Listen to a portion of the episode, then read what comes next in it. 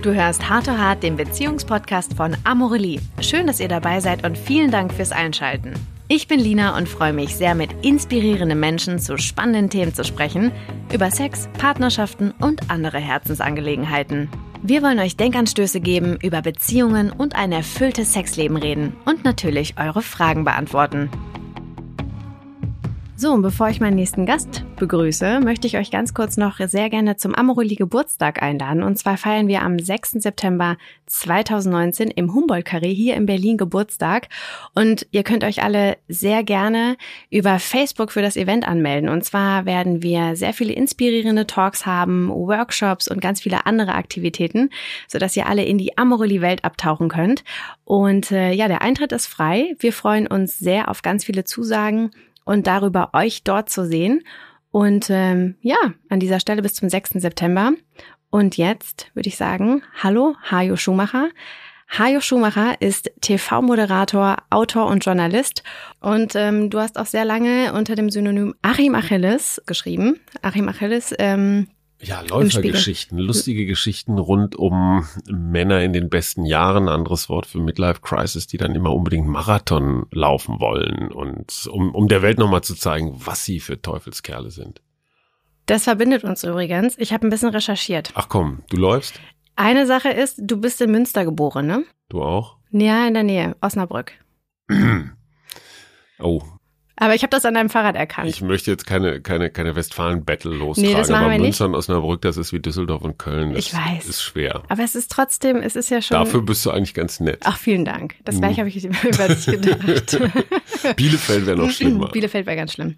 Und eine zweite Sache, das hast du gerade schon angesprochen, ich mache kein Marathon, aber Triathlon. Mhm, ich auch. Ja, machst du Letztes immer noch? Wochenende. Echt? Ja, da waren doch diese Meisterschaften hier in Berlin, diese zehn Meisterschaften in allen möglichen Disziplinen. Und mein Verein war Ausrichter der deutschen Triathlon-Meisterschaften. In welchem Verein bist du? Ich bin auch in Die Weltraumjogger Zehlendorf. Cool. Und äh, vor den Pro, also vor denen, die es wirklich können, kam halt die Abteilung Totes Holz, also so solche wie ich. Ähm, und dann Schwimmen im Strandbad Wannsee und so auf meinen Strecken. Und da hat mich der Vereinspräsident gebeten, kannst du nicht mitmachen? Da habe ich gesagt, ach komm, wir holen die alte Band nochmal zusammen, die Schwimmbrille, das Rennrad und die Laufschuhe. Und es, es war gut. Es tut zwar heute immer noch ein bisschen weh, aber es ist einfach ein geiler Sport. Warum machst du das? Du bist gar kein Mann in der Midlife-Crisis. Nee, ich bin genau das Gegenteil, würde Ja, ich mal eben. behaupten. Ähm, ich mache das, äh, ich weiß nicht, ich bin ja jetzt seit ähm, fast einem Jahr dabei und ich habe jetzt den Triathlon in Berlin am 2. Juni war, der ist schon ein bisschen länger her, habe ich gemacht. Der Es war Berlin, dieser, der da, ähm, Berlin im- Triathlon. Genau, wo du um die Insel der Jugend drumherum Genau. schwimmst. Olympische Distanz. Die ist schon ganz schön ordentlich. Darf ich fragen, wie lange du gebraucht hast? Schwimmen drei, 30 Minuten? Gut. Also in total zwei? Stunden 51. Ja, ist ordentlich. Alles unter drei Stunden ist schon ganz schön gut. Ist gut, oder? Ja, absolut. Und jetzt habe ich Bist du Schwimmerin? Ja, Weil ich finde, 30 Minuten für anderthalb Kilometer ist schon ganz ordentlich. das ist schon ordentlich, ja. Ja, ich meine, gut, die Profis brauchen nur die Hälfte, aber davon Genau. träumen wir beide unser Leben lang. Das stimmt allerdings. Ähm, genau, jetzt habe ich noch einen auf Fehmarn und ich, jetzt würde ich sagen, widmen wir uns auch nochmal. Fehmarn. ja, du, du Bist guckst du wahnsinnig. Mhm. Ja, ich denke immer ans Radfahren als Münsteraner Mhm. und äh, da ist auf Fehmarn ist halt immer Wind. Ja, Und stimmt. Radfahren und Wind passt so gar nicht zusammen, weil er kommt ja nie von hinten. Ja, das stimmt. Gut. Aber es war schön mit dir. Es wird eine Herausforderung. Ja, das Ich kann ja danach mal berichten. ja, interessiert mich brennend. Ähm, genau, und jetzt würde ich sehr gerne einmal über dein Buch sprechen. Das Mhm. Buch ist schon ein bisschen älter, das heißt letztes Jahr erschienen. Mhm. Und du sprichst und ähm, das Buch eher gesagt handelt von dem von der Definition des typischen oder sagen wir des klassischen Männerbildes, beziehungsweise du hinterfragst das. Du hinterfragst die alten, das alte Männerbild. Ich erkläre es auch ein bisschen. Ich erkläre es erstens mir, also woher kommt das, weil viele Dinge habe ich jedenfalls die letzten 50 Jahre so als gegeben wahrgenommen und ich erkläre es aber auch vielleicht nicht unbedingt den Frauen, aber zumindest erstmal meiner Frau, weil äh, die die wundert sich auch manchmal über über Verhaltensauffälligkeiten. Und dann würde ich es auch gerne meinen beiden Söhnen erklären. Die sind 14 und 25, die sind eine völlig andere Männergeneration oder Jungsgeneration als ich. Und deswegen heißt das Buch auch Männerspagat. So mit einem Bein in diesen 60er Jahren, in denen ich geboren bin, Babyboomer, äh, da war Konrad Adenauer noch aktiv. Und auf der anderen Seite heute, 21. Jahrhundert. Und wir reden nicht nur über ein drittes, sondern über 60 verschiedene Geschlechterdefinitionen bei und das wäre für uns damals ähm, sehr, sehr schwierig zu begreifen gewesen, dass, dass es da noch mehr gibt als diese dual, scheinbare Dualität Mann-Frau. Und welches Ereignis hat dann bei dir persönlich dazu geführt, dass du dich überhaupt mit diesem Thema beschäftigt hast? Also gab es da so einen Schlüsselmoment, wo du gedacht hast, okay, das muss ich einfach mal hinterfragen, weil du hast dich ja selbst sehr inspiziert. Ne? Du bist echt mit dir selbst auf Tuchfühlung gegangen, würde ich mal behaupten. Mhm. Also was waren da die, die Hauptergebnisse, äh, beziehungsweise nicht Ergebnisse, aber was waren da die Hauptsituationen, ähm, Schlüsselsituationen? Äh, ich bin eher so ein traditioneller Mensch und ich bin schon ganz schön lange verheiratet, 26 Jahre.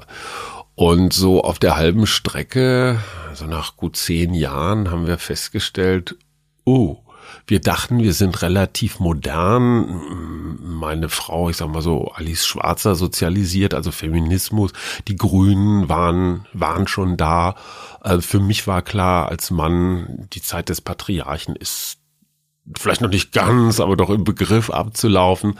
Und plötzlich haben wir gemerkt, verdammt nochmal, wir spielen eigentlich unsere Eltern nach. Wir spielen total die traditionellen Rollen des Ernährers und von Mutti und Hausfrau und so weiter nach und sind in der klassischen Falle gelandet, die es heute auch noch gibt. So von wegen, naja gut, der, der mehr verdient, geht halt arbeiten und der andere, Schrägstrich die andere, macht halt den üblichen Kram. Also es war so der erste Versuch, von arbeitsteiligem Erziehen, Arbeiten, Wirtschaften und sowas. Das hat überhaupt nicht funktioniert. Und das ging ganz viel so mit passiver Aggression einher. Meine Frau war unglücklich, ich war unglücklich, keiner fühlte sich richtig gewertschätzt. Ähm, ich habe dann auch mal eine Weile versucht, Chef zu sein als Journalist. Das ist auch, ah, wenn ich mich da so zurückerinnere an manche Konferenzen, die ich geleitet habe, da sind mir, da sind mir echt serienweise Anzüglichkeiten entglitten, wo ich damals gesagt hätte, hey, ist doch total lustig. Und wo ich heute sage, oh, ach du Scheiße. Mach das, mal ein Beispiel. Ähm, Ach so, der Klassiker war, dass da, damals war das, ich habe beim Spiegel lange gearbeitet, beim Spiegel in Bonn, als in Bonn noch regiert wurde, da habe ich zum Beispiel gelernt, ein Redakteur, schrecklich Mann natürlich, fasst keine Tastatur an. Das machen nur die Frauen Schrägstrich Sekretärin. Also die Führungs- und die dienenden Rolle war total klar geschlechterdefiniert. Und ich fand das zum Beispiel total lustig. Die Frauen, die natürlich da im Sekretariat, heute würde man sagen Assistenz oder sowas machen, äh, die dann immer als Moneypenny zu bezeichnen. Ne? So, so James, diese, dieses James Bond-hafte. Ähm, weil das war für uns ja schon so ein cooler Mann, obwohl James Bond in Wirklichkeit so richtig alles Mögliche, was man sich so vorstellen kann an Rollenbildern zementiert, wenn auch mit einer leichten Ironie, aber wirklich nur mit einer ganz leichten. Ähm, ja, und da waren, ach, da waren viele so kleine, kleine Geschichten und das war für mich wahnsinnig heilsam, dass mich irgendwann mal eine ältere Kollegin hat mich mal so in die Küche gezogen und die Tür zugemacht und hat gesagt, du Hajo, ich arbeite echt gern mit dir zusammen, aber manchmal, da drehst du echt durch, wenn es um irgendwelche Anzüglichkeiten, um, was weiß ich, Möpse rauf und runter. Weißt du, wenn du zum Beispiel mit der Fotoredaktion Bilder beguckst, ne, so Promi-Bilder am Strand oder weiß der Geier was, da entgleiten, entglitten mir damals einfach bestimmte Dinge, die Frauen wahrscheinlich eher abgewertet und Männer eher aufgewertet haben, würde ich jetzt mal so ganz grob zusammenfassen. Diese Frau zog mich also in die Küche und sagte, ich arbeite gerne mit dir zusammen, aber tu mir einen Gefallen. Ähm, diese Anzüglichkeiten, vielleicht merkst du das gar nicht, ich weise dich auch gerne präziser darauf hin, wenn du möchtest die triggern bei mir was, weil ich hatte mal einen Chef, der war nicht nur anzüglich verbal, sondern bei dem ging es dann auch auf den üblichen Weihnachtsfeiern, Sommerfesten und so dann gleich ins Besitz ergreifende und äh, da habe ich überhaupt keinen Bock drauf und ich möchte uns beiden da blöde Situationen ersparen und vielleicht denkst du mal drüber nach. Ich bin dieser Frau unfassbar dankbar für diesen Moment. So mein erster Reflex war, hey, die blöde Kuh, die hat wohl ein Problem. Ähm, Heute sage ich Danke, danke, danke. Und ich möchte jede Frau, egal welchen Alters, ermutigen, wann immer es geht, in solchen Situationen Klartext zu reden. Vielleicht nicht sofort einen Facebook-Post abzusetzen, sondern ich glaube, diese Küchensituation war ganz wichtig, weil mhm. Vertraulichkeit schafft und sagen, hey, vielleicht merkst du es gar nicht. Und bevor ich jetzt hier ein großes Fass aufmache und die Gleichstellungsbeauftragte in Marsch setze, weise ich dich jetzt einfach als gute Kollegin erstmal selbst drauf hin. Finde ich eine finde ich eine super Art und habe ich viel daraus gelernt und hätte ich gerne früher und häufiger erlebt. Also eine schöne Art der Annäherung eigentlich. Ähm, was hast du denn selbst, als du dich dann, als dieser Prozess angestoßen wurde bei dir, ähm, was hast du denn da unternommen, um überhaupt erstmal tatsächlich mit dir so ein bisschen ins Gespräch zu gehen? Also was waren das so für Dinge? Ähm, äh, zuerst mal habe ich abgegeben. Was das das klingt jetzt heldenhafter, als es wirklich war, weil ähm, wir, wir haben mit Hilfe einer befreundeten Psychologin damals, meine Frau und ich, in der Krisen, in einer der vielen Krisenzeiten, äh, Ehe ist eigentlich Dauerkrise. Äh, und das ist auch das Spannende dran. Wenn man Bock auf Krisenmanagement hat, dann muss man dringend heiraten. Okay. Das macht, kann auch durchaus Spaß machen. Ich meine, das ist jetzt gar nicht so unbedingt ironisch, aber man muss ja immer irgendwie sehen, dass man so das Ding am Laufen hält. Ähm, wir haben uns beide ein, ein weißes Blatt Papier vor die Nase gelegt und die Aufgabe lautete, wenn du jetzt, wenn es keine Limits gäbe, also keine finanziellen, du hättest keine Verantwortung, keinen Job, kein irgendwas, was würdest du tun? Was würdest du mit deinem Leben anfangen? So diese klassische, die klassische große Frage. Ähm, und dann habe ich so alles mal so durch, ja klar, Hawaii-Triathlon oder Weltreise oder so dieser ganze Klimbim oder was Soziales. Am Ende habe ich für mich festgestellt, ich hätte wahnsinnig gerne mehr Zeit für mich.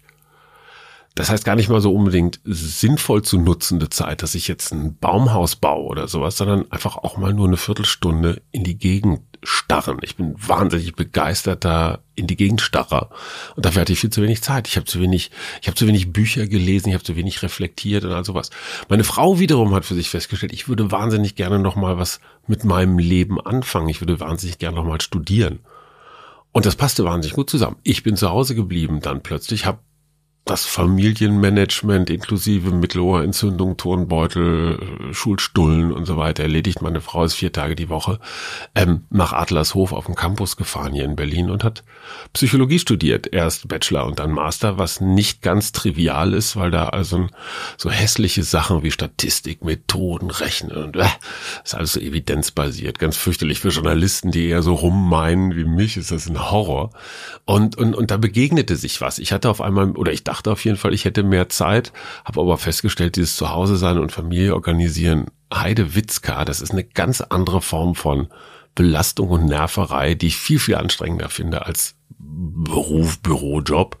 Und meine Frau wiederum hat festgestellt, ey, da draußen in der wilden Welt, äh, wo du mit anderen Menschen Dinge erarbeiten, erdenken musst, das ist auch nicht alles nur toll. Also auf der Ebene haben wir uns haben wir beide was bekommen und was abgegeben. Und ich glaube, das ist, das ist einer der ganz, eines der ganz großen Geheimnisse.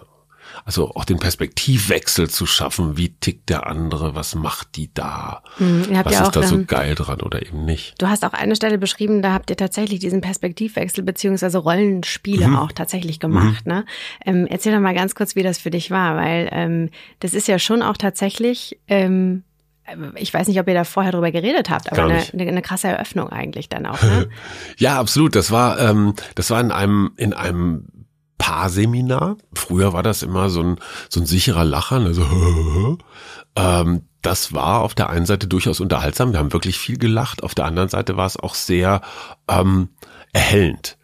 Und das sind so ganz banale Sachen. Äh, ein Mann, der sich Frauenklamotten anzieht und sich einfach mal nur ein paar Minuten lang versuchen soll zu verhalten wie eine Frau. Ich jedenfalls bin sofort in irgendwelchen albernen Stereotypen drin. Ich fange an komisch zu sprechen, ich fange an mich komisch zu bewegen. Ich habe dann vielleicht auch so so was komisch, ich sag mal Harpe Kerkelinghaftes, ne, so mit Königin Beatrix oder so. Meine Frau auf der anderen Seite hatte dann Cowboystiefel, Jeans, Karohemd und so an und versuchte dann so einen auf Clint Eastwood zu machen, was natürlich genauso in die Buchse ging. Ähm, das zeigt dir in, in wen, wirklich in ganz wenigen Momenten, wie viel komische Vorstellungen du vom Dasein des anderen hast. Und ein anderer Schritt war zum Beispiel beim Sex die Rollen umzudrehen. Ich meine, natürlich kann man da in, in vielerlei Weise die Rollen umdrehen. Wir gehen jetzt mal von der ganz klassischen Missionarstellung aus, dass auf einmal ein Mann breitbeinig auf dem Rücken liegt und empfängt. Ich, ich sage das jetzt mal ein bisschen mhm. pathetisch, ja. Aber einfach mal Fresse halten, Beine breit. So, die Frau wiederum liegt dazwischen und macht den, macht den Kanickelbock, ja, und ist da einfach schwer am Pumpen. Wie gesagt, auch das sehr stereotyp. Ähm, und ich kann mich noch erinnern, wie sie mehrfach, nur halt doch mal still, sagte sie immer zu mir, weil ich gewohnt war, irgendwie musste ich doch jetzt hier die Action machen oder irgendwie Dienst leisten oder sowas. Und auf der anderen Seite sagte man einfach, boah, ist das anstrengend. So, wenn du so zwei, drei Minuten rumgerackert hast, dann bist du auch fertig. Äh, klingt total banal, ist es auch. Und trotzdem, ich hatte die 40 Jahre vorher nicht so richtig kapiert, was das bedeutet. Und das führt natürlich ähm, zu ganz vielen neuen Perspektiven. Äh, Welche Perspektiven? Wenn ich mit meinem Buch auf auf, auf Lesetour gehe, interessanterweise so 80 Prozent Frauen, 20 Prozent Männer, obwohl es eher als Männerbuch gedacht war. Und ich stelle die Frage, was haltet ihr von einem Mann, der sagt, hey Schatz, also heterosexuelle Beziehung, Liebling, Frau, mir geht's gerade nicht gut, ich bin traurig oder irgendwas, nimm mich mal in den Arm. Mhm. Was war die Antwort der Frau? Das klingt jetzt ja nicht so wahnsinnig mutig oder aufregend. Aber ganz viele Frauen sagen, nee, ein Mann, der sowas zu mir sagen würde, fände ich nicht gut. Das ist ja so ein Weichei, so ein Schlappschwanz und ich erwarte schon, dass das ein Kerl ist und dass der, dass der die Sache im Griff hat und dass der die starke Schulter ist zum Anlegen. Und da sage ich Bullshit. Das ist ein riesengroßer Quatsch. Und das sind, und da wird's dann ein bisschen theoretischer oder vielleicht auch ein bisschen wissenschaftlicher. Das sind dann die Muster, die wir, die ich als Junge jedenfalls gelernt habe, dieser Heldenfimmel. Ne? Also ähm, du kannst dir jede große Erzählung, egal ob ob Comic, ob, ob Religion, ob Literatur, ob Oper, ob das Siegfried ist, ob das Herkules ist, ob das Jesus ist, ob das Harry Potter ist oder Frodo. Immer ist es der junge Mann, der alleine die Welt retten muss gegen das Böse, gegen Voldemort, gegen Sauron, gegen, was der Geier, Skylla und Charybdis, äh, gegen den Teufel. Ähm, du musst es immer alleine machen, du, du, du hast keine Helfer, wenn es weh tut, noch einen Meter. Jetzt sind wir wieder bei dem Marathonfimmel zum Beispiel. Ne? Es gibt überhaupt keinen Sinn, einen Marathon zu laufen. Dein Körper sagt ja auf der Hälfte der Strecke, jetzt äh, reicht aber auch mal. Ne? Und das sagt er aus einem guten Grund. Grund, weil es ja auch wirklich reicht. Mhm. Da musst du dich durchbeißen, ne? jetzt keine Schwäche zeigen. Bruce Willis, ne, Die Hard. Mhm. Kopf unterm Arm, drei Durchschüsse, aber dann noch so mit letzter Kraft, zack, das Zippo an und die Kerosinspur angezündet. Dieser Heldenfimmel, das musst du mit dir alleine ausmachen. Da darfst du keine Schwäche zeigen. Das ist so tief drin in uns Männern. Und da spreche ich mal fürs Kollektiv, weil ganz viele Jungs, mit denen ich da, die haben gesagt, stimmt eigentlich, egal ob wir früher Tarzan oder oder äh, Western, Winnetou oder was auch immer gesehen hast, es war immer die gleiche Story. Der Mann ist der einsame Held, der die Welt retten muss. Und deswegen ist natürlich so eine Aussage wie, hey Schatz, mir geht's nicht gut, nimm mich mal in den Arm, ist komplett gegen dieses gelernte, gegen dieses gelernte Muster. Ich frage mich allerdings, warum bringen sich dreimal mehr Männer um als Frauen? Nicht drei Männer mehr oder drei Prozent, sondern dreimal mehr in allen Altersgruppen, in allen allen Kulturen. Also das gilt für Russland genauso wie für Indien, mhm. wie für Westeuropa. Das ist kein, kein deutsches oder amerikanisches Phänomen oder sowas. Ähm, Warum sterben Männer fünf Jahre früher als Frauen, also Lebenserwartung? Es gibt dafür keine biologischen Gründe.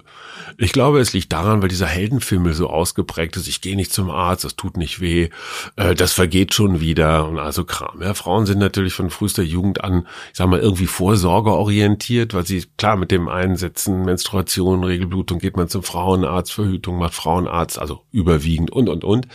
Ähm, und, und da sind wir Männer schon ganz schön, schon ganz schön krank in unserer Birne mit diesem, äh, wir müssen nicht reden, wir kriegen, wir machen das mit uns alleine aus und sowas. Man sagt doch mal ganz kurz, du hast es gerade schon angesprochen, ähm, du wurdest natürlich anders sozialisiert, als du deine Kinder sozialisierst, beziehungsweise deine Kinder werden anders sozialisiert. Hoffen wir mal. Genau. Aber wo liegt denn jetzt für dich ganz persönlich, also dein persönlicher Spagat, ähm, was die Rolle, also deine Rolle als Mann angeht? Mein persönlicher Spagat liegt Ganz einfach, mein Vater war Teilnehmer, also war Soldat im Zweiten Weltkrieg. Ich habe gelernt, nicht nur diesen Heldenfimmel, also äh, auch zum Beispiel dieses, das tut man nicht. Du glaubst doch wohl nicht, dass du was Besonderes bist oder du musst doch jetzt hier nicht äh, äh auffallen oder herausragen. Also dieses Einordnen, dieses Ducken, dieses in der Mannschaft, im Glied, in der, ähm, wie heißt das, ähm, in der Brigade oder so zu bleiben. Ähm, und ja, keine Bedürfnisse zu äußern, idealerweise auch keine zu haben, sondern schweigend zu dulden. Meine Jungs, die in dem, im hyperindividualistischen 21. Jahrhundert groß geworden sind, die sagen, sag mal, äh, geht's noch? Ähm, natürlich habe ich Bedürfnisse und die müssen natürlich innerhalb von 30 Sekunden befriedigt werden.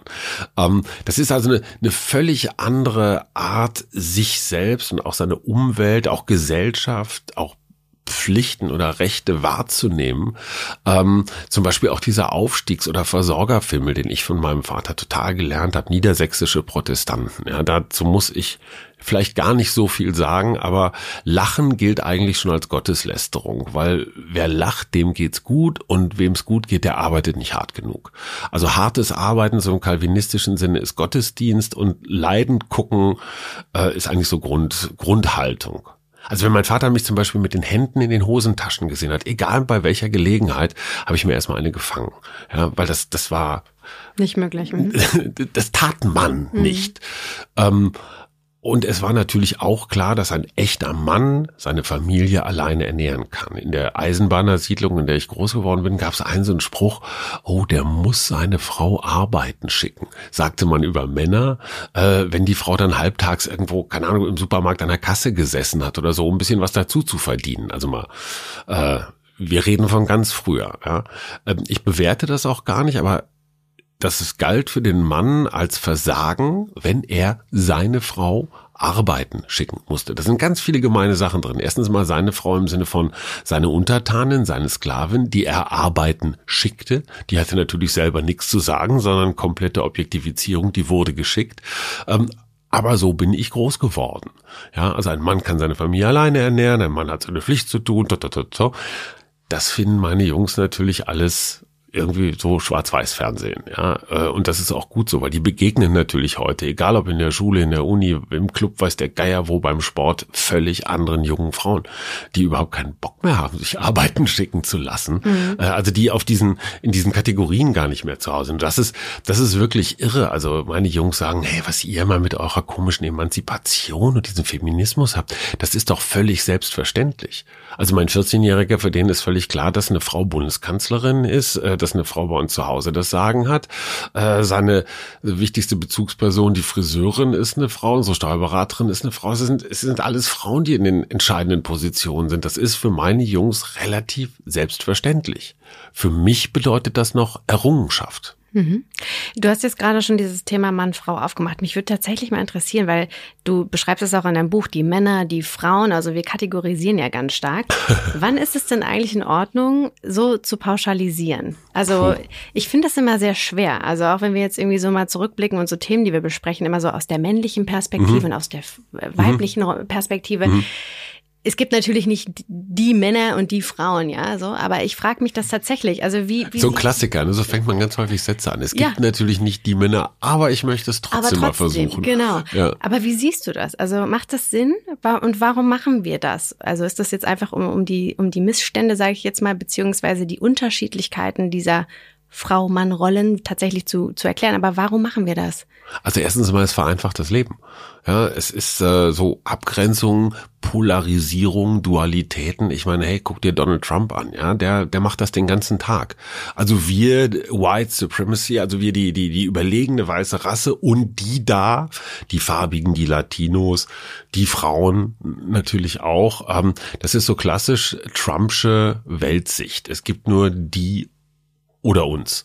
Ähm, ich halte das für ziemlich gefährlich, weil ich glaube, der Unterschied innerhalb der männlichen Gattung kann größer sein als der Unterschied zwischen einem relativ normalen Mann und einer relativ normalen Frau. Es ist ja nicht so, dass du und ich, dass wir jetzt gegen komplette Gegensätze sind, so wie Schwarz und Weiß oder Tag und Nacht oder sowas, sondern wir sind genetisch zu 99, irgendwas Prozent relativ ähnlich. Und wir haben, ich würde auch mal sagen, so im Großen und Ganzen ähnliche Ziele oder Ideale oder sowas. Das heißt, wir sind, wir, wir sind keine Feinde. Wir wollen uns nicht die, die Augen auskratzen oder trachten uns nach dem Leben.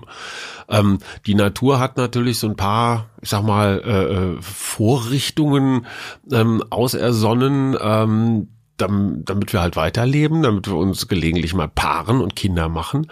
Insofern gibt es da natürlich eine Attraktivität und Anziehung und bestimmte auch, ich vermute mal, genetische Dinge, warum wir uns, also jetzt in der klassischen Hetero-Beziehung jedenfalls attraktiv finden. Also wie gesagt, Paarung, Vermehrung. Ähm, ich halte aber nichts von dieser ganzen Dualität. Ich finde das sehr lustig. Das Gute ist ja, als Journalist kann man immer überall hingehen und hinterher sagen, es war Recherche. Ne? Ähm, ist dir die Sexmesse Venus mal begegnet? Die ja. haben immer diese, diese, diese die sehr interessanten äh, Plakate und meistens liegt Michaela, Michaela Schäfer da irgendwie so auf dem Tigerfell drauf. Ähm, das habe ich mir mal angeguckt ähm, und für so eine Tageskarte für 40 Euro erkauft im Wesentlichen ein Mann das Recht, mit einem umgehängten Fotoapparat, der ihn als Künstler ausweist, ähm, Frauen zwischen die Beine zu fotografieren auf dieser Sexmesse. Das ist so im Wesentlichen das Ding. Also da ist da ist diese Mann-Frau-Rolle völlig klar. Ne? Mann ist irgendwie der lüsterne Trottel und die Frau macht sich nackig. Ähm, dann gehst du in bestimmte Clubs äh, äh, hier in Berlin, wo mit diesen Rollen schon gespielt wird, wo auf einmal Männer in, keine Ahnung, in Frauenkostümen oder Frauen in Uniformen rumrennen. Ähm, das ist dann so ein bisschen, ich würde mal sagen, so diese 86, äh, 68er Rollenauflösung.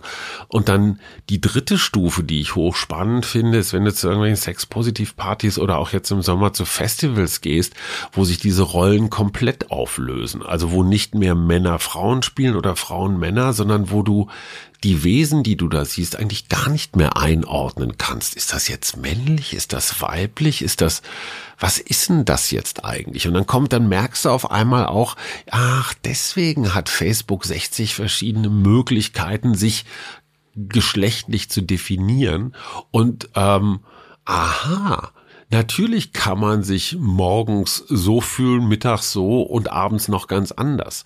Man muss nicht in dieser Mann-Frau-Dualität verharren. Und interessanterweise ist das ja auch durchaus eine politische Zuordnung. Ne? Also dieses ordentliche, ein ordentlicher Mann und eine ordentliche Frau, das ist sehr katholisch, sehr vatikanisch, sehr AfDig, sehr trumpisch. Und all das andere, das bunte, das aufgelöste, das unklare ist dann doch eher eher linksliberalisch. Ne? Also es ist durchaus auch eine politische, eine gesellschaftspolitische Zuordnung, wie man, wie man das Leben und die Menschen so betrachtet. War das eigentlich die Antwort auf die Frage? Ich weiß gar nicht mehr, was ich. Die Frage, ja, die Frage war tatsächlich genau, inwiefern es Sinn macht, ähm, diese Kategorisierung und dieses Pauschalisieren aufzumachen, um eben genau die verschiedenen, also die Dualität, die du gerade angesprochen hast, zu erklären. Also ich tue mich da mal sehr schwer mit zu sagen, die Frauen und die Männer. Aber es macht, glaube ich, Sinn, das so aufzunehmen und zu beschreiben, um einfach diese, ich sage jetzt mal in Anführungszeichen, Miss, Missstände bzw. Unterschiede klar zu machen. Und das führt, das führt mich auch übrigens zunächst. Nein, wobei es, Entschuldigung, aber es sind wirklich nicht nur Frauen, die unter diesen Missständen, ich würde mal sagen, große Überschrift Ungerechtigkeiten mhm. oder Ungleichheiten leiden, sondern es sind auch, es sind auch Migranten, es sind auch sozial Schwache und es ist nicht nur eine Mann-Frau äh, äh Polarität, sondern Total, es ist auch eine drinnen draußen, eine alt-jung, äh, sowas Polarität. Genau, das schreibst du ja auch, ne? Es also halt homosexuell halt ganz genauso, ja. Ich muss nicht Frau sein, um diskriminiert zu sein. Ja. Nee, das meine ich auch gar nicht, aber wir reden jetzt ja über Mann und Frau. Und deswegen okay. ist das jetzt ja einfach, ist das die Dualität, die wir jetzt gerade aufmachen.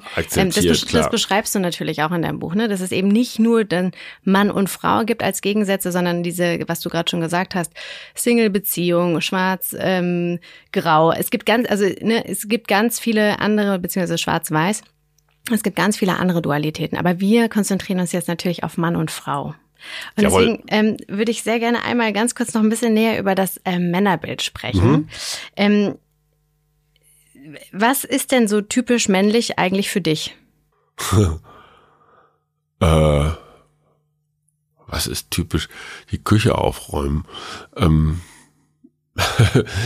ich weiß das gar nicht so richtig, was typisch männlich. Also ich der Klassiker ist wirklich immer, wenn es was Schweres zu tragen gibt. Mhm. Da, das Stimmt. Ist, also so diese, diese, diese klassische Nummer, der Mann ist halt so physisch ein bisschen besser ausgestattet, was zum Beispiel auch eine Riesenlüge ist. Ich kenne wahnsinnig gut durchtrainierte Frauen und ziemliche Luschen von Männern, die nicht mal, also die kriegen maximal eine Flasche Bier hoch, aber auch wirklich nur eine. Beim Kasten muss dann immer die Frau mit anfassen.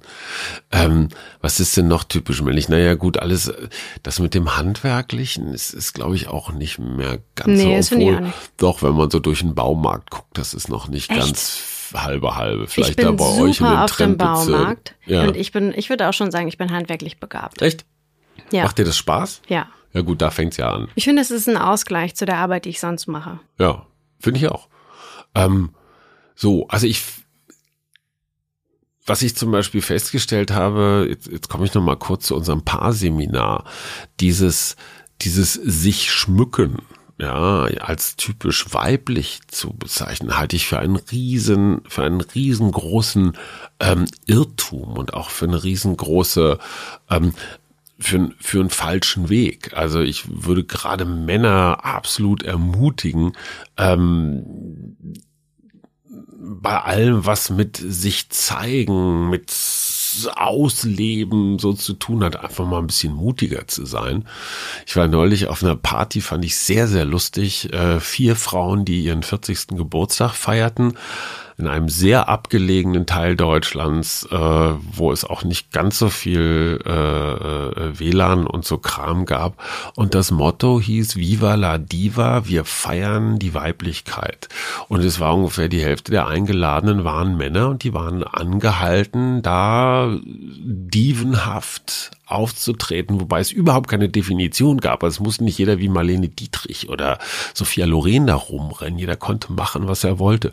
Und es war, es war zu Tränen rührend schön zu sehen, wie viele Männer auf einmal Bock hatten, sich zu zeigen, zu schmücken und zwar fernab dieser Federboa, High Heels, sonst wie was äh, Stereotype, sondern die hatten sich einfach Sachen ausgedacht oder sind in den Wald gegangen und haben sich Blätter und Äste und Zeug und Fahne gesucht und sich damit irgendwas Dievenhaftes gebastelt. Also es war großartig äh, mit, mit, mit diesen Rollenbildern oder diesen ganzen Bildern, die wir aus Funk, Film, Fernsehen, Werbung, sonst wie im Kopf Kopf haben, zu spielen, sie auch zu ironisieren und sich damit auch selber auf eine Art locker zu machen und sie sehen, boah, guck mal, wie unfassbar anstrengend ist das, jetzt hier immer Erwartungen zu erfüllen. Was hast du denn gemacht?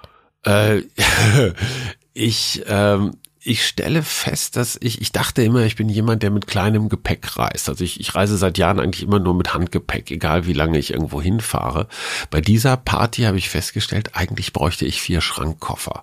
Ich hatte so. Du konntest dich nicht entscheiden. Ich konnte mich nicht entscheiden. Ich hatte so viel Zeug dabei. Ich habe, ich habe ungefähr die Hälfte Kleiderschrankinhalt meiner Frau geräubert, also geliehen und auch nicht so viel ausgeleiert und habe dann pausenlos rumprobiert und nachgedacht und es hat mir riesen Spaß gemacht. Es war wie so eine Verkleidungs, wie früher als Kinder so Verkleidungspartys oder sowas.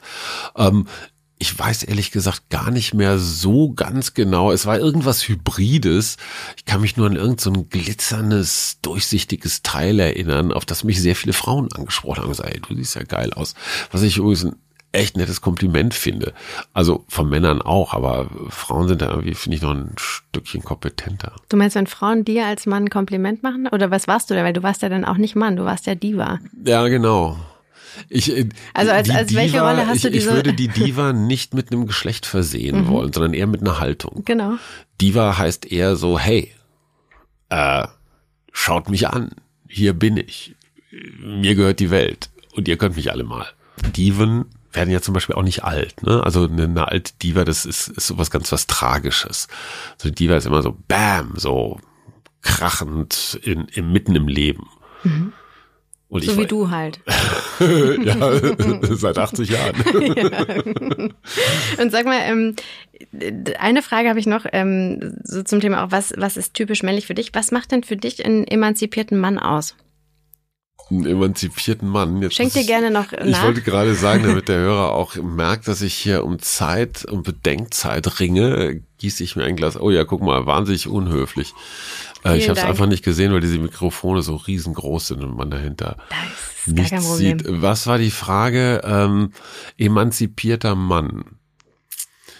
Äh, zum Beispiel auf so, ich sag mal, banal emanzipatorische Anwürfe nicht sofort loszukläffen. Also es, es, es gibt ja so Frauen, die die die Emanzipation so zur Lebensaufgabe gemacht haben und die an, an jedem Stift und an jedem Streichholz und an der Tatsache, dass ich dir gerade kein Wasser nachgekippt habe, daraus sofort ein ganzes Weltbild konstruieren können und ne, aus dem ganz Kleinen was ganz, ganz Großes entwickeln können. Ein emanzipierter Mann steigt darauf nicht ein, sondern lächelt gelassen und sagt, ja, ich liebe dich trotzdem, Schwester. Denkt sich sein Teil. Nicht mal. Mhm. Nicht mal. Ich glaube, sich nicht seinen Teil zu denken und zu sagen, ey, wenn sie es braucht, okay. Prima. Es nicht zu beurteilen und nicht zu sagen, boah, die ist doof oder die muss mal wieder ordentlich über den Flocati geschubst werden. Also dieser ganze, dieser ganze Stereotypenkram, den einfach zu lassen und zu sagen, ja, okay, das ist ihr Stand jetzt gerade, okay. Umarmen. Ein emanzipierter Mann umarmt, glaube ich. Ähm, In der Regie lautes Schnarchen. nee, ich glaube nicht. Mm, ich möchte jetzt sehr gerne noch so ein bisschen über ähm, auch nochmal über diese Rollenverunsicherung kommen. Ich habe mir ein Zitat rausge. Bist du rollenverunsichert als Frau? Ich? Hm? Nein. Nie? Nein. Gut. Manchmal. Siehst du? Ja. Wie fühlst du dich als Frau beim Triathlon? Hast du das Gefühl, du dringst da in so eine männliche Domäne ein? Das ist eine sehr gute Frage. Bist du da irgendwie so ich hab, Dekor? Ähm, ich habe tatsächlich, als ich gesehen habe, wie viele Teilnehmer weiblich sind, mhm. ein bisschen geschluckt. Weil 10 Prozent so? Ja, weil ich dann mhm. schon dachte, oh Gott, okay, was sagt das eigentlich mhm. darüber aus, was ich da eigentlich mache? Genau. Über die Kondition. Bin ich dem überhaupt körperlich kann ich dem gerecht werden? Gehe ich Bist da nicht du überhaupt unter? eine Frau, wenn du da mitmachst? Das auf jeden Fall. Also das habe ich nie, das würde uh -huh. ich nie anzweifeln. Aber es ist tatsächlich schon ähm, eine, also es ist eine anfängliche Verunsicherung da gewesen. Ja. Aber ich habe dann natürlich, als ich dann wirklich in der Menge war, das ist mir besonders beim Wasser aufgefallen, da geht's dann auch schon ziemlich hart zu, ne? Absolut. Das kennst du vielleicht beim Wasserball Start. ohne Ball. Das ist, ähm, ich habe wirklich gedacht so, hey, okay, krass. Also ja. da wirst du dann mehrmals irgendwie untergeduckt ja. und dann äh, denkst du dir nur Scheiße, dann kriegst du irgendwie Beine und mhm. ähm, irgendwelche anderen Körperteile irgendwo ins Gesicht mhm. und in, in den Bauch und so. Und keiner hat vorher gefragt. Und da musst du dich erstmal tatsächlich durchschlagen. Mhm. Und ähm, das Macht war das mir, was mit dir? Also kriegst du dann. Ja, ich war, ich war schon on fire. Ich habe mich dann durchgeschlagen. Und ist das geil? Also findest du das gut? So, ich sag mal so eine, naja, es ist ja schon eine Kampfsituation. Ne? Also ich muss ganz ehrlich sagen, ich kann mich an eine Situation erinnern, da habe ich tatsächlich jemanden weggetreten. Ja. Weil ich aber auch nicht anders konnte. Ja. Und ähm, da das tat mir wirklich leid. Also ich war, dass ich mich kurz umgedreht habe und Aha. dachte so, oh Gott, hoffentlich geht's dir gut. Das war ein ganz kurz so eine Millisekunde, ja, ja. die ich da schon empfunden habe, weil da, also und die ich mache das normalerweise nicht. 1000 Sekunden. Da bin ich in Also meiner, hat das Spaß gemacht, dieses Kämpfen? Ja, aber ich muss sagen, ich fand, das war das Schwimmen war die schönste Disziplin. Da war ich sehr bei mir. Mm. Ich fand, das war eine unheimlich schöne Stimmung mm. und ähm, ja, das fand ich gut. Und hinterher war es dann tatsächlich so, da war ich echt, ähm, das was, was du gerade meintest mit Komplimenten machen. Ich war dann irgendwie in einer zweiten Runde und da habe ich jemanden, einen Mann, über, überrannt, also nicht mhm. überrannt, aber ich habe ihn überholt mhm. ähm, und eingeholt. Und er ist mhm. vor mir gestartet. Das ja. heißt, ich war auf jeden oh, Fall schneller. Der arme Kerl. Und ähm, das war aber eigentlich, also ich dachte so, okay, krass, ich habe ihn sogar noch gefragt, ist das jetzt deine erste Runde oder zweite Runde? Und ich war total verunsichert. Das ist ja böse. Nein, und dachte wirklich, ich hätte mich verlaufen oder so. Und, aber er meinte nur so mega cool und der ist sein Tempo Ja, gelaufen, war ja, voll bei sich und es war überhaupt nicht so eine Competition. Cool. Und, Und das der ist meinte, ein emanzipierter genau, Mann. und er meinte, ich hatte dich auf dem Fahrrad gesehen, du hast bist eine richtig gute Pace gefahren. Geil. Und dann dachte ich so, cool, danke. Und so funktioniert das mit Männern und Frauen. Genau. Akzeptieren. Und Und unterm zwar, Strich, der hat nicht gefragt, kurz, ob du eine Frau bist. Nein, ganz genau. Und unterm Strich, Ja. das wollte ich gerade sagen, das ist halt ein, jeder ist zwar für sich, aber ich fand, das ist ein eigentlich super cooler auch äh, Teamsport Absolut. irgendwie, weil du ziehst dich Ja. irgendwie, du ziehst dich irgendwie mit Ja. und du fragst irgendwie und auch wenn jemand irgendwie umknickt oder keine Ahnung hinfällt, du guckst Genau. mal kurz und sagst, Ja. hey, alles, in- alles in. Ordnung. Und das fand ich halt so geil. Und das Ganze findet, was ich total interessant finde, ja fast nackt statt. Mhm. Also du bist im Badeanzug oder in so einem Einteiler Mhm. und alles irgendwie so hauchdünn und durchsichtig und windschlüpfrig und bestenfalls mal einen Helm auf Nee, oder so. weiß nicht. Naja, aber, aber wenn es nass ist, also man, man sieht schon manchmal mehr, als man unbedingt sehen möchte. Also bei vielen anderen Sportarten bist du ja komplett eingerüstet, ja, beim Hockey oder beim Fechten oder beim American Football oder so. Triathlon ist wie Schwimmen ja auch oder Radsport zum Beispiel oder Laufen, Leichtathletik, ein sehr, sehr ungeschützter Sport. Also du legst dein, du legst auch deinen Körper irgendwie so in die Mitte. Das stimmt. Und ich finde das total schön, wenn, wenn ein Mann zu dir sagt, ey, finde ich geil, wie du auf dem Rad saßt und toll, dass du jetzt hier nochmal richtig durchziehst. Weil da geht's nicht mehr um Mann oder Frau. Da geht's um Menschen. Und das ist ja irgendwo mein, wenn, wenn ich mal träumen darf, würde ich ganz häufig gerne Mann und Frau einfach nur durch Mensch ersetzen. Weil, ähm, dann komme ich auch gerade als alter Sack raus aus diesem, aus diesem komischen gelernten Drang, sobald ich eine Frau sehe, muss ich irgendwie einen Dicken machen. Ja, muss ich irgendwie so mit das Gefieder spreizen oder lustig sein oder darf nicht sagen, äh, nimm ich mal einen Arm oder sowas. Das heißt, so eine Normalisierung des Miteinanders, das, das wäre mein Ziel. Jetzt sind wir aber abgekommen. Du wolltest noch was Investigatives. Genau, ich habe mir ein Zitat ähm, rausgeschrieben aus deinem Buch. Hm. Und zwar hast du geschrieben an einer Stelle, Frauen befinden sich auf einer Aufholjagd, haben Ziele und Feind Mhm. und Männer. Ja, Was haben Männer? Was meinst du mit, mit, mit diesem ähm, Ausschnitt, mit diesem Zitat? Also Naja, es, es, es, es gibt ja schon, da sind wir wieder bei Donald Trump und ähnlichen Figuren, also diesen, diesen klassischen, dem klassischen White Male Trash, die haben ja schon Angst, dass es ihnen an die Gurgel geht. Weil die letzten 1000, 2, 3, 4, 5000 Jahre, wie gesagt, wir hatten Kirche, Politik, Wirtschaft, wo auch immer, es waren immer im Wesentlichen weiße Männer, die das Sagen hatten. Und wenn ich ein schlechtes Gewissen habe, egal ob bewusst oder unbewusst, dann habe ich natürlich auch bewusst oder unbewusst Angst davor, dass es mir jetzt an den Kragen geht. Ja, wir kennen das, egal ob das die französische Revolution oder sonst was. Irgendwann werden die Herrschenden mal einen Kopf kürzer gemacht, so oder so. Und diese Stimmung haben wir gerade in Teilen jedenfalls, dass Männer das Gefühl haben, boah, scheiße, die wollen uns was. Ähm, und das Gefühl kann man ja bei der ein oder anderen Feministin auch durchaus haben. Da geht es nicht um Miteinander, sondern es geht um einen harten politischen, gesellschaftlichen Krieg, ihr oder wir. Und das ist nicht der Sound, den ich besonders begrüßenswert finde. Ähm, und ich glaube, psychologisch sind Frauen im Moment im Vorteil. Sie haben einen Lauf. Es, es wird besser. Ähm, es gibt den Girls Day, bei dem gefördert wird. Es werden Frauenprojekte an allen Ecken und Enden, auch von den zuständigen Politikerinnen zum Beispiel, nach vorne geschoben. Ich sehe es an meinen beiden Söhnen. Ähm, manchmal hätte ich mir gewünscht, dass es auch parallel dazu Jungsprojekte gegeben hätte oder Boys Days, wo es eben nicht nur um Berufs äh, Orientierung geht, also diese klassischen Lebensmuster, sondern auch um Konfliktlösungsstrategien, um Miteinander, um ja, um um Rollengeschichten, vielleicht auch um Rollentauschen oder solche Geschichten. Also ähm, die Jungs sind auf so einem, naja, wie sagt man, auf so einem, auf so einem Rückzugskampf und die Mädchen haben was zu gewinnen. Ich habe das jetzt ganz praktisch bei, bei ein paar Kollegen ähm, im Radio gesehen. Ähm, da hieß es, wir brauchen mehr Moderatorinnen, mehr, mehr Frauen am Mikrofon, weil wir haben zu viele Männer. Okay, finde ich völlig in Ordnung. So, das bedeutet aber ganz konkret, dass manche Männer, die einen mehr, die anderen weniger, in Zukunft weniger arbeiten werden und damit als freie Angestellte auch weniger verdienen werden. Die werden also ganz konkret weniger Geld im Monat in der Tasche haben, was dann vielleicht als Familienvater oder sonst wie nicht ganz so kommod ist. Ich finde das gut, dass die Frauen dort auf ihre 50 Prozent oder wie auch immer der Schlüssel ist, kommen, bedeutet aber auch, Männer kriegen weniger. Und auch das möchte ich akzeptiert und auch gewertschätzt wissen. Ja, dass diese Gerechtigkeit, die wir alle wollen, die wir auch okay finden, aber die hat eben auch was mit Abgeben zu tun und nicht nur mit Abgeben von Zeit oder Abgeben von, von unangenehmen Sachen, sondern auch mit ganz konkretem Abgeben von Geld. Mhm. Äh, Finde ich okay, habe ich auch kein Problem mit. Ich möchte es nur mal gesehen haben.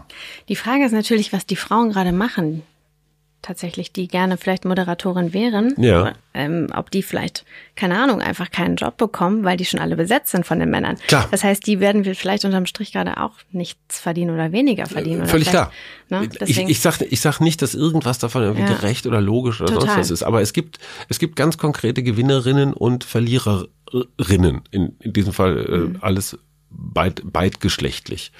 Und, ähm, und ich glaube einfach, dass Frauen haben, das ist so ein bisschen so, weißt du, die Männer sind, die Männer sind der FC Bayern, ne? die werden immer deutscher Meister.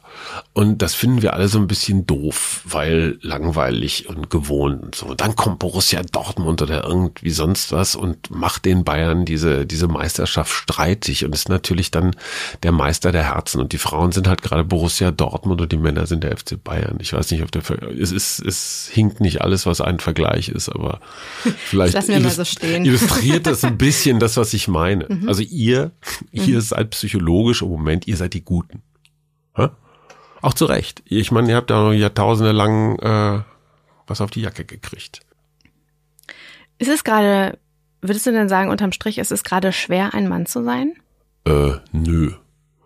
Ich glaube ja, wenn man in diesem ganz alten Rollendenken drin ist, so alles meins und äh, also dieses Trumpische. Ne? Ich mhm. glaube, dieser dieser dieser weiße Rassismus, äh, dieser weiße männliche Rassismus und gibt's tatsächlich, sich für was Besonderes zu halten ähm, und alles andere für irgendwie so ein bisschen oder auch ein bisschen mehr minderwertig. Wenn ich in diesem Denken verhaftet bin, dann ist es schwer, ein Mann zu sein. Dann habe ich Angst mhm. und zwar zu Recht. Äh, die Paranoia hat ihre Gründe. Ähm, wenn ich als Mann das Neue umarme und gerade zum Beispiel als als Vater von, von, von Töchtern zum Beispiel, ja, finde ich, finde ich eine ganz großartige Situation zu sehen, wie diese Mädchen in, mit, mit den ganzen neuen Möglichkeiten, die es gibt, die es vielleicht vor 100 Jahren noch nicht so gab, als alle gesagt haben, es ist toll, dass Frauen jetzt wählen dürfen oder ähm, dass ihr Mann sie nicht mehr schlagen darf oder so. Also wir sind jetzt an so einem Stand angegangen, wo, wo es, glaube ich, richtig Spaß macht, ähm, Frau zu sein, weil oder Mädchen, Tochter zu sein, wo du, weil du raus bist aus diesen Stereotypen, wo kein Mensch mehr fragt, ja, darf die denn Baggerfahrer werden oder Triathlon machen oder was der Geier was. Das ist großartig. Also es sind ja auch Wachstumszeiten, ja. Du, du, du siehst ja was blühen. Und ganz ehrlich, äh, ich kann mich auch gar nicht darüber aufregen, dass Frau Merkel, egal was man von ihr politisch hält, aber vielleicht doch mit einer ganzen Menge Schleue erstens Frau von der Leyen zur obersten Europäerin macht und dann vielleicht Frau Kramp-Karrenbauer zu ihrer Nachfolgerin als Bundeskanzlerin. Wenn das ein Kerl gemacht hätte, hätten alle gesagt, ja, eine schlaue Sau. Wenn das eine Frau macht, habe ich jetzt schon so ältere Kerle gehört, die sagen, ah, muss das denn jetzt schon wieder eine Frau sein als Kanzlerin? Ich habe nie irgendjemanden gehört, der nach Adenauer, Kiesinger, Brandt, Schmidt, Kohl, Schröder gesagt hat, hä, ist schon wieder ein Mann. Ja, überhaupt nicht. Also das sind tolle Zeiten, finde ich super. Und ich fühle mich zum Beispiel von Frauen, glaube ich, besser regiert. Die führen weniger Kriege und haben weniger so dieses, dieses dicke Eier-Syndrom. Das lassen wir jetzt mal so stehen an der Stelle. Fühlst du dich von Frauen besser regiert als von Männern? Anders regiert?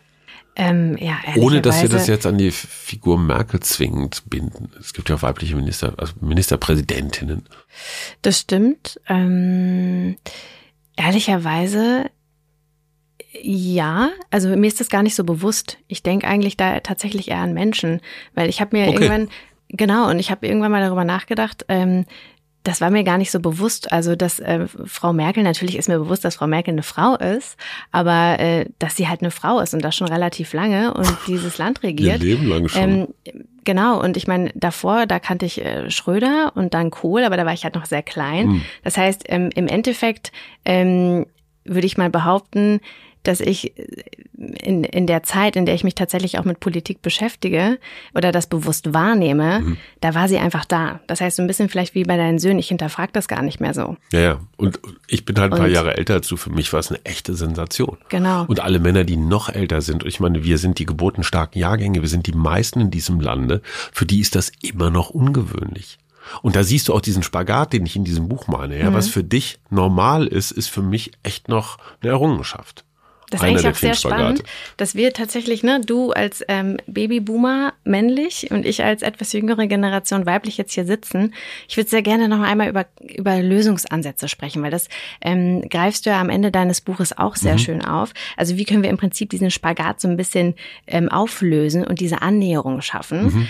Ähm, du sagst vor allen Dingen, dass Kommunikation ganz essentiell ist. Ja, riesen, Riesenerkenntnis, oder? Riesenerkenntnis, aber tatsächlich, naja, aber ich würde da sehr gerne, vielleicht kannst du das mal ganz mhm. kurz einmal zusammenfassen, warum du tatsächlich. Ich sag dir ein Beispiel. Ja, gerne, auch das.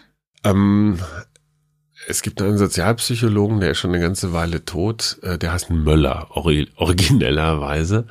Äh, ich komme bei den Vornamen immer durcheinander. Irgendwie sowas wie Lukas, Matthias, Christian oder so. Also so ein bisschen, so ein bisschen protestantisch. Und dieser Möller hat eine total simple, aber sehr effektive Gesprächsstrategie erfunden oder geprägt, die er auch als Therapeut immer wieder eingesetzt hat. Das heißt äh, inzwischen in Psychologenkreisen auch das Möllern, also ist tatsächlich als Verb ähm, in die Fachsprache eingegangen. Das geht ganz einfach. Wir beide nehmen uns mindestens eine Stunde, besser 90 Minuten wirklich freie Zeit. Kein Handy, keine Musik, kein Essen, kein Trinken, kein gar nichts. Nur wir beide. Ja, ähm, und äh, auch keine Kinder, die schreien oder sonst irgendwie was. Also es muss wirklich Ruhe sein. Es wird auch nicht gesoffen dabei. Also schnell noch ein paar Schirmchen Getränke hinter die Binde. Also ne, so Klarheit. Ne? Das Ganze so sehr sehr protestantisch äh, äh, äh, karg. So und dann reden wir miteinander. Die erste Regel ist, ich lasse dich ausreden. Also du hast keine Redezeitbegrenzung. Die zweite Regel lautet nur Ich-Botschaften. Also nicht du bist schuld an meinem Elend, was so ungefähr jede zweite unterschwellige Botschaft des Beziehungsgesprächs ist, ne, immer Fingerpointing, Schuld zuweisen. Nein, ich Botschaften, ich fühle mich, ich sehe das so. Ähm, äh, drittens kein Bewerten, kein Nachfragen, kein Kommentieren dessen, was du sagst. Und dann unterhalten wir uns 90, 90 äh, Minuten lang zum Beispiel darüber, wie du oder ich, wie wir unseren gemeinsamen Sex empfinden. Ähm, und wenn es denn stimmt, was so die klassischen Statistiken hergeben, dass sich ein normales deutsches Paar am Tag irgendwie fünf bis zehn Minuten unterhält und das meistens zwischen Tür und Angel, dann könnte es sein, dass in diesem 90 Minuten Gespräch Dinge zutage treten, die weder du noch ich jemals gedacht hätten. Da kommen dann einfach so Sachen, ich, ich mag das überhaupt nicht, wenn du das und das machst. Ja, aber ich dachte immer, das hat ja doch vor 20 Jahren so viel, ja, vor 20 Jahren. Ja, also es verklaren sich einfach Dinge und, und gerade bei langjährigen Beziehungen äh, herrscht so eine Annehmeritis. Ich glaube zu wissen, was dir gut tut oder was du möchtest. Ich weiß das aber gar nicht. Ich nehme es nur an. du redest von Mustern eigentlich, ne? Man kann es Muster nennen, man kann es Erwartungen, man kann es Traditionen, alles, alles Mögliche nennen. Der Zwang, innerhalb von 90 Minuten offen, ehrlich, klar darüber zu sprechen und wirklich zu sagen, ich möchte, ich möchte nicht, ist für viele Menschen, unter anderem auch mich, gar nicht so einfach weil ich gelernt habe, du hast keine Bedürfnisse. Wer Bedürfnisse hat, der ist was Besonderes und du bist nichts Besonderes. Allein zu sagen, doch, ich habe Bedürfnisse, ich mag bestimmte Dinge und jetzt möchte ich, dass du mich in den Arm nimmst, weil mir geht's gerade nicht gut. Ja, dann sind wir genau in diesen Momenten, wo, wo, wo ich mich über mich selber wundere und sage, stimmt, da und ich habe keinen Bock, jetzt nochmal 20 Jahre hier den großen Sexhengst zu machen und immer im Superman-Kostüm vom Kleiderschrank zu springen und, und, und. Ähm, das klingt so fürchterlich banal, diese Möllerei. Es gibt da zwei, drei auch ganz günstige Taschenbücher, kann man sich bei Amazon oder was der Geier wo bestellen. Das hat, das hat zwischen mir und meiner Frau ganz, ganz viel geklärt und gelöst, weil diese unausgesprochen an angenommenen Sachen sich auf einmal als falsch oder unpräzise erwiesen haben. Und zwar auf beiden Seiten. Überhaupt keine Schuldzuweisung. Also nicht zu sagen, oh, der Mann ist der Stiesel oder die Frau ist ignorant oder sowas, sondern auf beiden Seiten. Also zum Beispiel auch so dieser, der Mann als Leistungsträger im Der Bett, Mann ne? als Leistungssportler. Ja. Na, also das ist zum Beispiel auch, das ist auch so ein Muster, was du als Mann äh, und ich glaube in Zeiten von YouPorn noch mal stärker in deine in deine Wahrnehmung geballert kriegst. Du musst performen. Ja, die Frau ist da so ein quiekendes Stück Fleisch und dann musst du wie wie so ein Dampfhammer da irgendwie äh, in in der und der Bestzeit die und die Menge absondern oder sowas. Aber ich habe neulich ein Interview mit einem, Entschuldigung, das muss ich noch loswerden, mit einem Schweizer Jugendpsychologen gelesen. Der hat gesagt, äh, 15- bis 16-jährige Jungs bestellen sich heute auf dem Schwarzmarkt irgendwo im Darknet oder so Viagra oder irgendwas, irgendwelche anderen potenzfördernden Substanzen. Wie alt sind die Jungs? 15, 16, Ach so. weil sie so einen Schiss vom ersten Mal haben, so eine Panik davor, bei diesem legendären ersten Mal zu versagen und nicht die Leistung zu bringen, die dann abgefordert wird. Ne? Also es klingt ja alles wie Bundesliga. Ne? Ähm, das zeigt einfach, dass, dass das Spielerische, das Lustige, das Erkundende, das Abenteuerliche beim Sex völlig weggeht. Da muss geliefert werden. Mhm. Finde ich schwierig. Aber Scham und Angst spielen da doch auch eine sehr große Rolle. Absolut. Die kann man ja auch gar nicht so. Und die so habe ich das wegnehmen. Gefühl, die kommen irgendwie, die Aber kommen so ein bisschen wieder. Das sehr sind spannender so Punkt. Hast du- Dämonen der Vergangenheit. Hast du denn, hast du zum Beispiel deine Kinder aufgeklärt? ich habe es versucht. Und sie haben das, sie haben interessanterweise das gesagt, was ich damals zu meiner Mutter auch gesagt habe. Ach Papa, lass mal, das wissen wir schon alles. Wie alt hatte- waren die denn da? Äh, pff, 26. Nein, äh, wie alt waren die denn da? 12, 13? Also als ich so das Gefühl hatte, es wird so zum ersten Mal Thema mit diesen, mit diesen Mädchen. Ähm, aber ich glaube, die sind so ein bisschen wie ich auch war. Ich habe meine meine amorösen Erfahrungen zu Hause nicht so wahnsinnig ausgebreitet, um nicht zu sagen gar nicht. Das war so meins. Es war auch okay. Ich sage immer nur, boah, macht mich bitte nicht zum Großvater. Wie geht das? Was meinst du damit? Ja, genau. Ja. Also, bei den Bienen. Und ähm, Das ist doch dieser Sexblock hier. Wir müssen doch jetzt mal ein bisschen schmutzig werden, oder? ja, müssen wir auch. Wir können Okay. auch gerne noch kurz, wir haben nicht mehr so viel Zeit, aber wir können, wenn du noch, wenn du magst, können wir sehr gerne noch weiter bei diesem Blog bleiben. Nein, ich, ich dachte, ich, ich fühlte mich jetzt unter einem gewissen Lieferdruck, dass ich jetzt irgendwie, weiß nicht, Das ist jetzt deine Dinge Art der. Wahrnehmung. Ich habe Ja, keinen ja. Druck ausgeübt. Nein, nein, überhaupt nicht. Du guckst mich immer nur so erwartungsvoll an, aber es ist klar. Hm. Nee, ich wollte nur gerne auf diesen Punkt Scham und Angst nochmal äh, Mhm. kurz drauf zu sprechen kommen, weil das ist ja tatsächlich auch etwas, was man halt, wo man immer sagt, naja, gut, äh, ne, leg das mal schnell ab, aber die Frage ist ja wie. Also können, wir das überhaupt so schnell ablegen? Wie leg das mal schnell ab? Naja, Scham also, und Angst. Genau. Ach so, Also ach so. genau auch über diese, was du gerade meintest, ne, über die Bedürfnisse zu sprechen. Also Hm. dieses ähm, mit, mit dem Beispiel mit deiner Frau, dass man dann einfach mal sagt, hey, also ähm, ich möchte das gar nicht so und so machen oder ich finde das irgendwie in den letzten Jahren haben wir das so und so gemacht und eigentlich möchte ich das gar nicht und ich finde das gar nicht gut und ich möchte stattdessen mal das und das ausprobieren. Also auch ähm, sich von diesen Rollenerwartungen zu lösen oder auch eben ähm, dann mal Dinge anzusprechen, von denen man eigentlich nicht dachte, dass man sie vielleicht, also der andere dachte, dass man sie gut findet. Hasenkostüm? Zum Beispiel. Ja. Also Meins ich ist in der glaube, Wäsche gerade. Ähm, aber ich muss du, was euch ich da mal, ich muss euch da mal ein Kompliment machen. Also das ist ja, ich, ich bin wirklich kein Werbeträger, aber ich finde den, ich finde die Art und Weise, wie ihr eure, ich meine, klar, ihr wollt, ihr wollt eure Produkte verbimmeln. Das ist auch völlig legitim. Aber die Art und Weise, wie ihr das macht, der Sound, ähm, ich, ich hatte ja mal eure Chefin, hatte ich mal in einer Veranstaltung. Ich wusste gar nicht, dass sie das ist. Und dann hat die da so ein bisschen über euren legendären Womanizer erzählt. Und zwar in einer wahnsinnig Moment, sympathischen Art und Weise. Der Womanizer gehört nicht zu uns. Nein, ich weiß, aber ihr, aber ihr, Und äh, Lea Sophie Kramer, die, die meinst du, Ja. die war, die war auf einem Vortrag.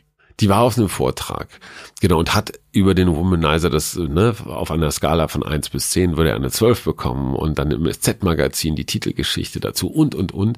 Ich finde, dass, da, da sind so ganz viele kleine Eisbrechermomente drin. Also dieses, dieses über Sex reden, über Toys reden, über Vorlieben reden, über vielleicht auch über Don'ts reden und zwar in einer Art und Weise, die nicht verdruckst ist, die auch nicht so comedyhaft ist, wo immer so ein Hihihi dabei ist, sondern die relativ un, verschamt, nicht unverschämt, auch nicht schamlos, aber so normal. Und man hat auch nicht den Eindruck, dass ihr euch immer erst eine Flasche Schaumwein reinschraubt, bevor ihr das da schreibt oder texten. Okay, Entschuldigung, vielleicht doch. Nein. Nein, aber, aber ich mag den Sound so wahnsinnig gerne. Wenn man mit dem Beate Use Katalog groß geworden ist und da dann immer diese, diese, diese Superlative, die, die dann auch immer wieder diesen Leistungsdruck oder auch gleich wieder so Rollenzuschreibungen, ne, darin wird sie ihn garantiert verführen. ähm, ihr habt da, ihr habt da was geschaffen, was ich, was ich auch so volkspädagogisch total wichtig finde. Nämlich, hey, lass uns doch mal locker drüber reden. Und das ist schwierig. Wo zum Teufel wird in Deutschland locker über Sex geredet? Interessanterweise sind es, sind es Podcasts, was, was ganz viel Guerilla ist. Also sind nicht die öffentlich-rechtlichen Medien, wo früher Oswald Kolle und, und so Volksaufklärer unterwegs waren.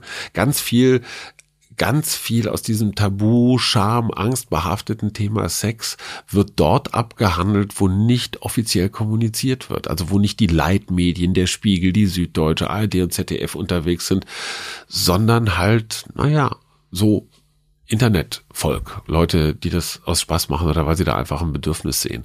Und das, äh, das finde ich extrem wichtig auch für meine Jungs, weil ich merke schon auch, dass mit diesem ganzen Bodyshaming und diesem Perfektionszwang, den Instagram da so in die Welt trägt, dass bei meinen, insbesondere bei meinem Kleinen, ist ja auch interessant. Einer ist 25, einer ist 14 und die sind zwei unterschiedliche Generationen. Ähm, und der Kleine ist mit Instagram völlig selbstverständlich aufgewachsen. Für den Großen spielt das irgendwie nicht so eine Riesenrolle. Also dass auch diese Körperbilder Bilder und diese, diese Vorstellung, wie ich auszusehen habe, das ist inzwischen für die Jungs genauso dramatisch wie für die Mädchen, ähm, da ein bisschen Dampf rauszunehmen. Ich war, ich war in diesem Sommer auf einem ganz wunderbaren Festival, auch irgendwo am Arsch der Welt, äh, in den in den, in den Wäldern Osteuropas und ich, ich, ich feiere alle diese jungen Menschen, die den Mut haben, ihren nicht perfekten Körper mit Stolz und mit Selbstverständlichkeit und mit Gelassenheit vorzuzeigen und nicht zu verhüllen. Also das Dicke, das zu Dicke, das zu Dünne, das zu Große, das zu Kleine. Einfach, einfach herzuzeigen, ohne rot zu werden. Ja, Halleluja, da, da muss es hin, weil ich finde diese diese ganze diese ganze Body-Perfektions- und Shaming-Geschichten so unfassbar anstrengend. Da haben wir übrigens auch eine sehr schöne Folge mit Charlotte Kurz so gemacht zum Thema Body Positivity. Ah okay. Ähm, können auch alle sich Charlotte gerne nochmal Kurz, die anhören. äh, die Chaos Computer Club. Nee, Charlotte Kurz ist Influencerin. Ja, sind wir Ähm, das nicht alle? Sind wir alle. Bist du auch Influencer? Nee, Kurt und Kurz. Kurt. Ich meine Nee, Charlotte ich glaube, Kurt. ich, ich meine Kurz. ja, ich glaube, du Und meinst die heißt doch genau. Konstanze. Ja. Aber es war nicht so weit weg. Aber ähm, hört euch das auf jeden Fall mal an. Kannst du dir auch sehr gerne mal anhören. Ist auch sehr spannend. Da Elegant reden wir noch ein bisschen äh, detaillierter ähm, über dieses Thema.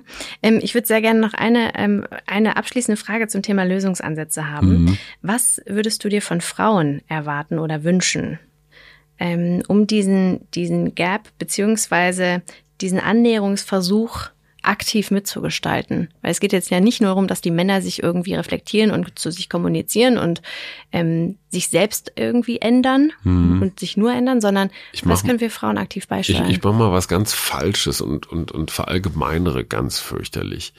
Aber einige Frauen, ich weiß nicht, ob das ein Generationsphänomen ist, ob das so eher die meines Alters sind, aber bei einigen Frauen habe ich den Eindruck, dass das so ganz tief im Unterbewusstsein so ein Bedürfnis ist, Fati zu gefallen. Ein gutes Mädchen, ein anständiges, ein ordentliches, ein fleißiges, ein erfolgreiches Mädchen zu sein.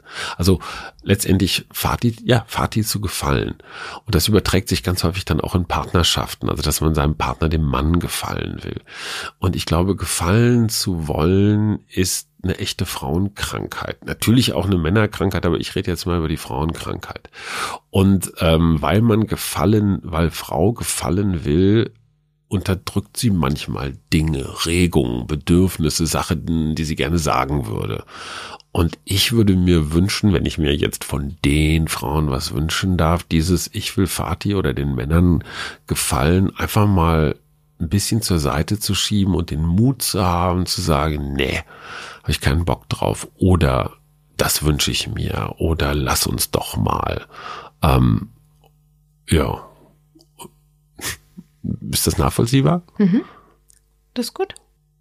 Hast du, nimmst du das? Das kann ich nachvollziehen. Das finde Ja. ich, das finde ich völlig, völlig legitim. Ist das ein, finde ist das ein Phänomen, was du in deiner Generation auch kennst? Ja, das Gefallen auf jeden Fall. Auch das Ja. nach außen. Und ich glaube, diese soziale Bühne, das ist schon etwas, auf der wir uns alle definitiv bewegen, die wir auch brauchen, über die wir uns definieren. Nein, aber dieses Fati gefallen wollen, dieses Muster, ein artiges, anständiges Mädchen sein, Also ich persönlich habe das nicht. Erf- okay. Ich persönlich habe das nicht. Kommt dir das irgendwie Ich, bekannt vor? ich hab, muss auch ehrlicherweise sagen, so in meinem Freundeskreis habe ich auch nicht das Gefühl, dass das ein, ein tatsächliches Muster ist. Okay. ist Also das es ist tatsächlich eher die. Die, die Bühne, von der ich gerade gesprochen habe, Ja. dann. Also allen gefallen zu All- eher allen gefallen. Es gibt Ja. sicherlich so die ein oder andere Person, der man ein bisschen mehr gefallen möchte, ob es der Klar. eigene Partner ist, vielleicht Ja. ist es auch der Vater Ja. ähm, oder unterbewusst andere Männer, die man so in seinem Bekannten oder sagen wir näheren Umfeld hat. Das müsste ich nochmal neu mehr, mehr durchleuchten, aber das ähm, Hm. Was wünschten du dir von Männern? Ach, ich möchte eigentlich nicht zwischen Männer und Frauen differenzieren, sondern eigentlich sagen Aber du Menschen. musst jetzt. Tatsächlich auch Kommunikation und das Öffnen und Mach's das Maul auf. und, und, und das Reden. Ich finde das ganz essentiell und ich merke das bei jeder Folge, die wir bisher hatten. Unterm Strich ist die Kommunikation, ob es jetzt zu sich selbst ist, ob es zu dem Partner ist, zu den Freunden, Bekannten, wem auch immer, ist eigentlich das Essentiellste und der Schlüssel zu so vielen Dingen. Aber wir kommunizieren uns doch den ganzen Tag einen Wolf. aber ich glaube, dass wir es vielleicht nicht richtig machen und nicht ehrlich. Oder über die falschen Dinge. Und ähm, auch das, glaube ich, Hm. dass wir, dass wir uns versuchen, genau, mit den falschen Dingen vielleicht dann irgendwie, ähm, ja, Und dieses Scham- und, und- Angstthema ist schon ganz schön groß. Ne? Total, Ja. total. Und ich glaube tatsächlich, ähm, wenn wir das halt versuchen, ein bisschen abzulegen oder das ablegen, dann kann vielleicht auch eine ehrlichere Kommunikation erfolgen Hm. zu den eigenen Bedürfnissen. Also mir geht das schon ganz oft so, dass ich denke, ja, ich mache das jetzt und eigentlich, da habe ich so ein inneres Bauchgefühl und denke so, Mhm. wirklich? Genau nee, eigentlich, eigentlich müsste ich das jetzt nicht machen. Eigentlich konsequenterweise müsste ich das jetzt nicht machen. So, und das, und das jetzt aber liebevoll zu kommunizieren und zu sagen, hey, es richtet sich nicht gegen dich und es ist jetzt hier auch nicht irgendwie eine Attacke oder sowas, sondern einfach nur geht gerade nicht. Ne? Ist ja auch schwierig. Also das, das ist für mich die große Herausforderung, auch gerade wenn man so ganz lange zusammen ist, einen Ton zu finden, der nicht so von oben runter oder nicht so augenrollend, äh, schon wieder oder so, sondern immer noch liebevoll, akzeptierend, umarmend. Ne? Also, oh, das ist, das, das sage ich mir jeden Tag, sage ich mir das ungefähr 20 Mal, ey, breite die Arme aus, umarme es, nimm es an und es ist nicht schlimm. Und auch einfach ehrlich sein. Das finde ich auch wichtig. Und auch mal Das ähm, finde ich aber schwierig Dinge. manchmal. Ja, ich, ich finde aber. manchmal weiß ich gar nicht, was ehrlich ist, deswegen. Ich Weil finde, wenn mich etwas so her stört, total, aber wenn mich jetzt etwas stört, also ich ertappe mich manchmal dabei, dass ich dann denke, ich weiß nicht, bei Arbeitskollegen vielleicht oder sowas oder auch bei Freunden, ähm, ja, nee, mache ich. Und eigentlich denke ich so, oh, Hm. und, und da einfach auch mal ehrlich zu sagen, du, ganz ehrlich, ich bin irgendwie da, aber ich kann dir gerade bei diesem Problem nicht helfen, Hm. weil, und dann kommt man aber ganz schnell wieder in diese Rechtfertigungsmodusrolle, ne? Und willst da wieder gut machen? Genau, Ja. weil, mm, und dann hatten weniger Anerkennung, weil, uh, jetzt sagt man ja nein und jetzt verletzt man ja den anderen vielleicht. Also ich glaube, da sind ganz viele Gedankenspiralen, die da irgendwie abgehen. Und sich davon mal zu lösen, ein bisschen locker machen, weil im Prinzip, ey, ist doch eigentlich alles cool. Ja. Das würde ich mir wünschen. Gut. Sag doch nochmal ganz kurz mit einem Satz, was ist denn jetzt eigentlich so dein Fazit? Dein, das Fazit des Buches. Von allem, das Von Fazit allem. von allem, Ja. 42. Ähm, das Fazit des Buches ist, ähm, ich glaube erstens mal, dass ganz, ganz viele Männer gar nicht von Natur aus böse, patriarchalisch oder sonst irgendwie was sind, sondern manchmal einfach nur ein bisschen dösig. Und das, was du gesagt hast, Kommunikation, und zwar Kommunikation von Männern, so geht's mir gerade, aber auch von Frauen, so nehme ich dich gerade wahr oder so, so extrem wichtig ist. Und dieses, dieses Thema, wir reden den ganzen Tag über irgendeinen Scheiß, aber viel zu wenig über die Sachen, die wirklich wichtig sind. Das äh, ist nicht nur die Essenz deines kleinen philosophischen Ausflugs eben, sondern auch meines Buches. Sehr schön. Ich glaube, wir sind am Ende. Die haben uns schon vor einer halben Stunde abgedreht. Genau, wir nehmen gar nicht mehr auf. Ähm, Hajo, an dieser Stelle ganz, Unser ganz, Quiz. ganz lieben Dank. Macht ihr kein Quiz am Schluss? Nee, wir machen kein Quiz. Gibt nichts zu gewinnen? Heute machen wir kein Quiz. Okay, super. Es sei denn, du willst dir so Nein. spontan ein Quiz machen? Nein. Ein Quiz? Aber bei manchen Podcasts. Ich äh, wollte mich eigentlich noch kurz verabschieden. Das hast du schon Oh, Entschuldigung. Ich habe schon gut. den Kopfhörer übers Mikro gehängt. Also vielen Dank, dass du da warst. Es hat mich sehr gefreut. Ja, ich hatte auch Spaß. das freut mich auch wiederum. Und ähm, ja, dann radel schön nach Hause. Mhm. Nach Schöneberg und hab einen wundervollen Tag. Ja, kriege ich hin. Man, man kann auch Radfahren, ohne Hodenkrebs zu kriegen. Super. Mhm. An dieser Stelle schwingt euch alle aufs Rad. Tschüss. Tschüss. Ihr könnt uns natürlich auch sehr gerne eure Fragen und Anregungen schicken an podcast.amorelli.com und uns natürlich auch sehr gerne abonnieren auf iTunes, Spotify und Soundcloud. Ich freue mich sehr von euch zu hören und wünsche euch, wo auch immer ihr seid, einen wundervollen Tag. Ganz lieben Dank und bis zum nächsten Mal. Eure Lina.